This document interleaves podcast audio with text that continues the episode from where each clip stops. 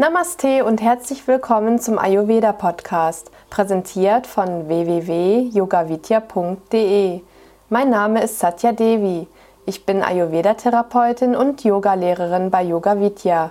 Ich möchte dir einige praktische Tipps zu Ayurveda geben. Agni ist unsere Verdauungskraft. Mit Agni ist auch unsere Lebenskraft gemeint. Bei gesunden, lebensfrohen Menschen ist die Lebensflamme sehr groß und hell bei kränklichen, depressiven Menschen eher klein. Wenn wir sterben, erlischt Agni. Die Art, Qualität und Menge der Nahrungsmittel beanspruchen auf unterschiedliche Weise unser Verdauungsfeuer.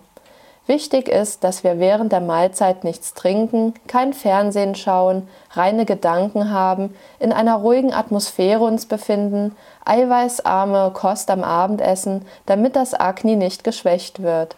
Agni ist in seiner Natur sauer und ist daher auch für die Zersetzung unserer Nahrung zuständig. Mittags sollte die Hauptmahlzeit eingenommen werden, da mittags das Agni am stärksten ist. Es sorgt dafür, dass wir unsere Nahrung optimal verdauen und dass unsere Zellen mit ausreichenden Nährstoffen und Vitalstoffen versorgt werden. Im Ayurveda gilt Ingwer als ein Agni-stärkendes Mittel. Wenn du vor dem Essen eine Tasse Ingwertee trinkst, verstärkt das deinen Appetit bzw. lässt Agni entflammen.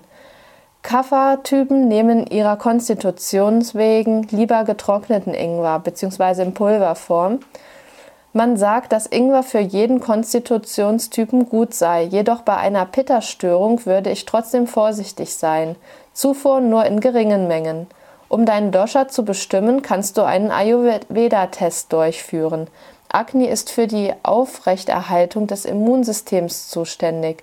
Es vernichtet Mikroorganismen, Bakterien und Toxine im Magen, Dünndarm und Dickdarm. Eine reibungslose, harmonische Zersetzung, Resorption und Assimilation der Nahrung hängt auch von Agni ab. Deshalb ist es für die Gesundheit unerlässlich, dieses immer wieder zu stärken und aufrechtzuerhalten. Regelmäßige Mahlzeiten, günstige Nahrungskombinationen und ein ruhiger, ausgewogener Geist tragen zu einem starken Agni bei.